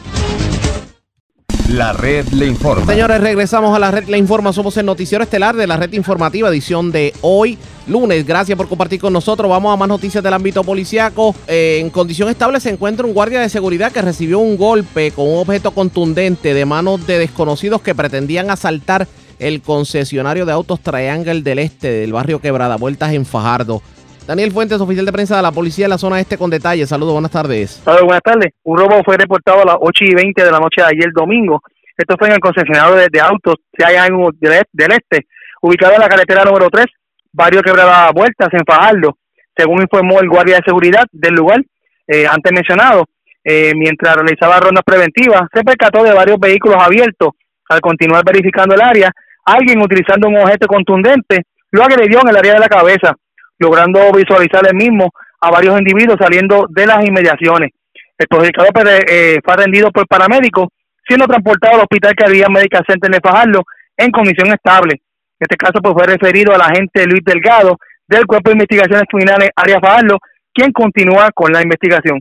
Eso es todo lo que tenemos hasta el momento. Buenas tardes. Y buenas tardes para usted también. Gracias, era Daniel Fuentes, oficial de prensa de la policía en Fajardo. Nos quedamos en la zona este de Puerto Rico porque una persona murió este fin de semana en medio de un accidente de tránsito ocurrido en la carretera número 3 en el barrio Pitaya de Humacao. Y es Francisco Colón, oficial de prensa de la policía, quien nos trae detalles. Saludos, buenas tardes. Buenas tardes, Ariaga, y buenas tardes a todos los que nos escuchan. ¿Qué información tenemos?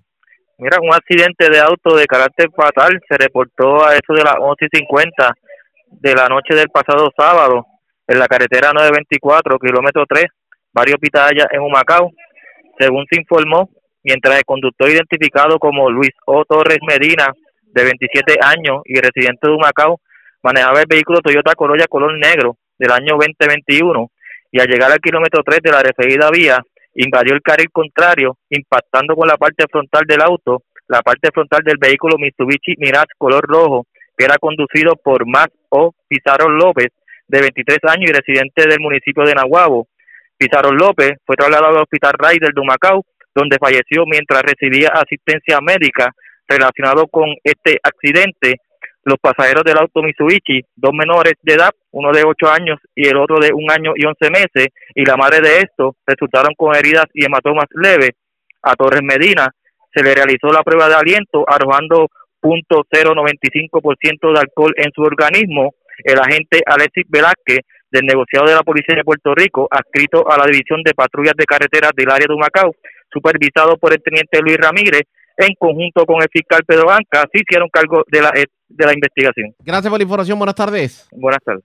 Gracias, era Francisco Colón, oficial de prensa de la policía en Humacao, de la zona este. Vamos a la zona oeste de Puerto Rico, porque tres personas resultaron heridas este fin de semana en una balacera ocurrido ocurrida en el negocio Balajú en Joyuda, Cabo Rojo. La información la tiene Manuel Cruz, oficial de prensa de la policía en Mayagüez. Saludos, buenas tardes. Saludos, buenas tardes. Eh, correcto, agentes adscritos al distrito de Cabo Rojo investigaron un incidente donde tres hombres resultaron heridos de bala. Estos hechos en el negocio Balajus Bar en Joyuda, Cabo Rojo. Los perjudicados fueron identificados como Carlos Ortiz Rodríguez, quien es dueño del negocio, Antonio Vargas Morales, este trabaja como guardia de seguridad, y Portalatín Mercado, este cliente habitual del negocio y quien figura como sospechoso de esta balacera. De acuerdo a la información preliminar suministrada por el personal adscrito a la División de Homicidios, se suscitó una discusión entre Ortiz Rodríguez, que es el dueño del negocio, y Portalatín Mercado. Acto seguido, este último saca su arma de fuego para la cual posee licencia y le hace un disparo a Ortiz Rodríguez. Al percatarse de la situación, el guardia de seguridad repele la agresión y le dispara a Portalatín Mercado. Luego, este le dispara al guardia de seguridad y a su vez el dueño le dispara a Portalatín, resultando los tres con varias heridas de bala. Dos de los heridos fueron transportados al centro médico de Mayagüez y otro de ellos a la clínica Doctor Perea. Luego serían trasladados en ambulancia aérea al centro médico de Río Piedras. La condición era reportada al momento como delicada. El agente Juan Troche de la División de Servicios Técnicos del 6 de Mayagüez trabajó la escena y recopiló evidencia en unión al agente Wilkin Pérez, adscrito a la División de Homicidios del 6 de Mayagüez, quienes hicieron cargo de la investigación. Gracias por la información. Buenas tardes. Buenas tardes. Era Manuel Cruz, oficial de prensa de la policía en Mayagüez. Vamos a otro tema porque el gobernador Pedro Pierluisi firmó este fin de semana un proyecto de la Cámara que exime del impuesto de ventas y uso durante el último fin de semana del mes de mayo los artículos y equipos de preparación para la temporada de huracanes. De hecho, eh, los artículos de preparación pues son envases, tanques y cisternas para combustible y agua, tormenteras, herrajes, maderas, sogas y amarres, paneles de zinc, alimentos no, no perecederos, agua, artículos de limpieza, piezas y productos para reparación y mantenimiento de generadores, y pues obviamente batería, gas, estufas de gas, plantas pequeñas, extintores de incendios y otras cosas. Esta extensión pues se va a dar específicamente el, eh, durante el último fin de semana del mes de mayo. Estamos hablando del fin de semana del 28 y 29 de mayo. Usted podrá adquirir estos productos eh, sin necesidad de tener que pagar IBU. Tanto también incluye linternas, equipo solar de emergencia, entre otros asuntos que no habíamos mencionado, las tormenteras, digo, batería para las tormenteras, radios de batería, etcétera, etcétera. Así que eso va a estar ocurriendo en cuanto a esta este, extensión del IBU. Pero parecería que la temporada de huracanes se ha estado adelantando un poquito porque ya se formó la primera onda tropical de la temporada ya en las costas de África. Lía Inglés, meteoróloga del Servicio Nacional de Meteorología, con los detalles. Saludos, buenas tardes. Saludos, buenas tardes, ¿cómo están? Todo muy bien. Mm, ¿Es normal que, que veamos este tipo de ondas tropicales tan antes de la temporada? Pues mira, la realidad es que ya, como bien sabemos, nos estamos moviendo a lo que viene siendo mayo, finales de, bueno, no finales, principios de mayo, pero este tipo de, sí, de formaciones se puede ver este desde principios de mayo o, mediados de mayo, mayormente a través de lo que viene siendo sectores cercanos a lo que viene siendo eh, el sur del Ecuador, que es donde está el centro de convergencia IPCC por sus siglas en inglés, y esa humedad a veces se desprende y se mueve a través de sectores de la cuenca del Atlántico y por lo tanto recibe este el nombre de lo que viene siendo una onda tropical. Al momento, pues, como bien dije, está muy, muy lejos este y está está no, al momento no representa ningún peligro para nuestra zona obviamente otros sectores y entrando un poco más dentro de, de lo que viene siendo la temporada de nosotros de huracanes ya para finales de mayo principios de junio pues sí nos deberíamos de tomar un poco más de tiempo para observar estas pero ahora mismo esa no representa ningún peligro para nosotros pero esto pudiera ser indicio de lo que vamos a ver en este periodo que es la formación de muchas ondas tropicales Claro, claro, mira, eso sí nos da que pensar. Realmente, pues como no tenemos todavía el pronóstico oficial este de la agencia, no te puedo decir si si si vamos a estar por encima o por debajo, pero las condiciones ahora mismo de la atmósfera, con todo lo que tenemos eh, disponible al momento, de la información que tenemos disponible al momento, podríamos eh, inferir un poco que va a ser una temporada cercana a la que hemos visto los pasados dos años, que han sido temporadas activas a través de la cuenca del Atlántico, pero igual como mencioné anteriormente, tenemos que esperar ese informe oficial de la agencia eh, NOAA, donde los especialistas en huracanes pues tomarán ya esas determinaciones. ¿Cuántas temporadas, digo, cuántas, cuántas temporadas, me disculpan, cuántas, eh, cuántas tormentas y cuántos huracanes eh, se teorizan para esta temporada según el pronóstico? Pues mira, eh, hay otros pronósticos y te voy a hablar de lo en general que lo ponen similar al, al del año pasado. Lo que pasa es que nosotros no te puedo dar un número oficial de la, de la agencia porque nosotros todavía estamos esperando por por el Centro Nacional de Huracanes que ellos emiten como tal el, pronóstico de toda la temporada para la cuenca del Atlántico, que es la que nosotros utilizamos. Pero si, si continúan las condiciones como están en lugar, pues se pueden esperar cerca de lo que se vio el año pasado, que estábamos hablando de algunos de desarrollo de hasta 19 o 20. Y el desarrollo no es de huracán, sino puede ser desarrollo de tormenta tropical, depresión y todo eso. Pues vamos a estar muy pendientes. Gracias por haber compartido con nosotros. Buenas tardes. Claro que sí, aquí a la orden siempre. Como siempre, la metrólogo Lian Inglés del Servicio Nacional de Metrología, así las cosas, se formó la primera onda tropical, obviamente eso no nos va a afectar, pero para lo reportamos para que ustedes tengan una idea de lo tempranito que está empezando la cosa y que pudiera esto ser indicio a lo que vamos a vivir en la temporada de huracanes. Dios no lo quiera, pero me parece que esta temporada de huracanes va a ser un poquito intensa. La red le informa. A la pausa, regresamos a la parte final del noticiero estelar de la red informativa. La red le informa. Señores, regresamos esta vez a la parte final del noticiero estelar de la red informativa de Puerto Rico. ¿Cómo está Estados Unidos? ¿Cómo está el mundo a esta hora de la tarde? Vamos a la voz de América. Yoconda Tapi y John Burnett nos resumen lo más importante acontecido en el ámbito nacional e internacional. La comunidad internacional denuncia las hostilidades de Rusia sobre la población civil ucraniana contra una escuela en el Donbass, mientras la primera dama de Estados Unidos, Jill Biden, visita Ucrania. Los detalles con Judith Martín Rodríguez.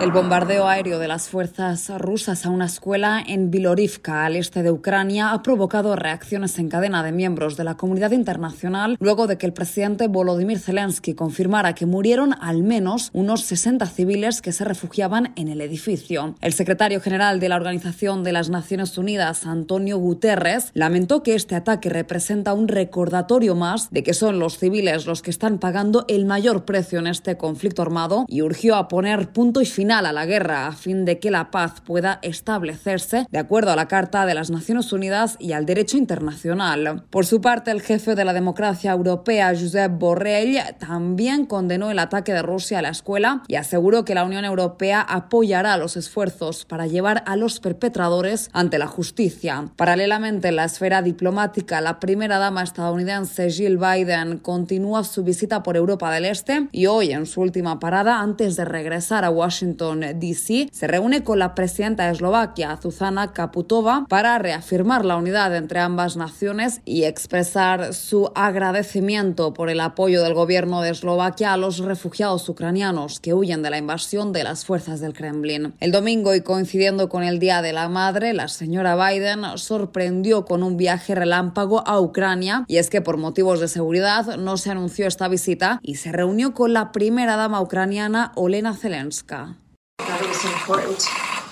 Es importante compartir con el pueblo ucraniano que esta guerra tiene que parar, que esta guerra ha sido cruel y que el pueblo estadounidense apoya al pueblo ucraniano.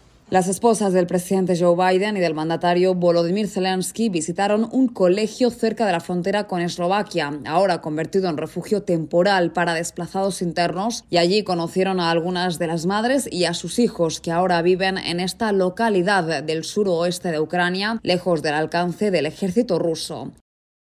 Civiles ucranianos que permanecían en la acería de Azovstal continúan llegando a Zaporizhia y la ONU espera que todos puedan ser evacuados para evitar una catástrofe por el asalto ruso a esas instalaciones donde quedan cientos de soldados ucranianos que aseguran no se rendirán. El secretario general de la ONU, Antonio Guterres, emitió un mensaje el domingo para saludar la llegada de un nuevo grupo de más de 170 civiles que fueron evacuados de la acería y otras áreas de Mariupol, en lo que calificó como una operación de paso seguro coordinada con éxito por las Naciones Unidas y el Comité Internacional de la Cruz Roja. Agradezco a todos los involucrados en esta compleja operación, incluidos los líderes en Kiev y Moscú, por garantizar las pausas humanitarias necesarias. Aplaudo la determinación y el coraje de los equipos de la ONU y el Comité Internacional de la Cruz Roja sobre el terreno, escribió Guterres. Esta última operación de paso seguro eleva a más de 600 el número de civiles que han sido ya evacuados de forma segura de la acería de Azovstal y otras áreas de la devastada ciudad de Mariupol. En tanto, el ejército británico advierte que Rusia se está quedando sin municiones guiadas de precisión, lo que significa que Moscú recurrirá cada vez más a cohetes y bombas inexactos que pueden extender aún más la destrucción ya provocada en gran parte de Ucrania. El Ministerio de Defensa británico el comentario hoy en un informe diario de inteligencia que proporciona a través de Twitter y acotó, a medida que el conflicto continúa más allá de las expectativas rusas anteriores a la guerra, es probable que las reservas de municiones guiadas de precisión de Rusia se hayan agotado en gran medida, dijo el informe, Y en otras noticias, Estados Unidos entra a una nueva fase del COVID-19 marcada por más pruebas, prevención y opciones de tratamiento, y con ese marco el presidente Joe Biden convoca a los líderes mundiales a una segunda cumbre virtual de la pandemia del COVID-19 que se realizará el jueves 12 de mayo, en la que se discutirán los próximos pasos en la batalla contra su presencia global, aunque aún no hay la financiación que se necesita. Estados Unidos ha prometido donar 1.200 millones de dosis de vacunas, de las cuales 500 535 millones han sido entregadas. La secretaria de prensa de la Casa Blanca, Jen Psaki, dice que la cumbre se trata de un mayor número de vacunas. Se trata de garantizar que proporcionamos, expandir y proteger la fuerza laboral de la salud, expandir el suministro de instalaciones de oxígeno, mejorar el acceso a las contramedidas médicas. Todos esos son pasos que esperamos y planeamos discutir allí. La cumbre también se centrará en tomar medidas, mejorar el acceso a pruebas y tratamientos y financiar la preparación para una pandemia. Estados Unidos pedirá a los países ricos que den un paso al frente y aumenten la financiación para la pandemia. Sin embargo, Estados Unidos Unidos llegará con las manos vacías. El Congreso aún tiene que aprobar la Sin embargo, Estados Unidos llegará con las manos vacías ya que el Congreso aún tiene que aprobar la solicitud del presidente Joe Biden de 5 mil millones de dólares en fondos globales de respuesta a la pandemia. Los dos primeros años de la pandemia estuvieron marcados por el aparcamiento de vacunas por parte de los países ricos, lo que puso en peligro el suministro a los países más pobres. Y en otra noticia, el comercio y la seguridad serán los temas más importantes en la cumbre de Estados Unidos y la Asociación de Naciones del Sudeste Asiático que se realiza esta semana aquí en Washington. Héctor Contreras con detalles. Cuando la cumbre de la Asociación de Naciones del Sudeste Asiático, ASEAN y Estados Unidos se inaugure esta semana aquí en Washington, será la primera vez que los líderes de esta parte del mundo se reúnan en la Casa Blanca para un evento de este tipo. Si bien los líderes de Filipinas y Myanmar no asistirán al evento, este ocurrirá en un momento crítico para la seguridad regional y el compromiso del aumento en el apoyo económico. Desde que se celebró la primera cumbre de la ASEAN en los Estados Unidos en 2016, en Sunnysland, California, los líderes del sudeste asiático han sido testigos de un golpe militar, desastres naturales, una pandemia y ahora escasez de combustible y alimentos debido a la guerra en Ucrania y los cierres de algunos puertos en China, por lo que Mark Magley del Consejo Empresarial de la ASEAN en Estados Unidos asegura. En Asia el comercio, por ejemplo, a menudo se percibe como una estrategia y sabemos históricamente que si bien Estados Unidos ha tenido mucho, mucho éxito en el elemento de seguridad de la estrategia, es la dimensión comercial de la estrategia la que ha sido más desafiante. Si bien seis estados miembros de la ASEAN se encuentran entre los principales socios comerciales de Washington, los expertos dicen que Estados Unidos no revela ninguna iniciativa importante de compromiso económico durante la cumbre. Entonces, la pregunta es, ¿qué puede ofrecer la cumbre a la región? Los observadores dicen que el sudeste asiático quiere garantías de que el apoyo militar estadounidense a la OTAN y Ucrania no tendrá un costo para continuar con sus compromisos en el Indo-Pacífico. Héctor Contreras, Voz de América, Washington. Y las noticias siguen. La vicepresidenta del Parlamento Europeo condenó la posición de los países latinoamericanos que apoyan a Rusia y cuestionó que el bloque europeo mantenga acuerdos con algunos de ellos. Julia Riera tiene este reporte.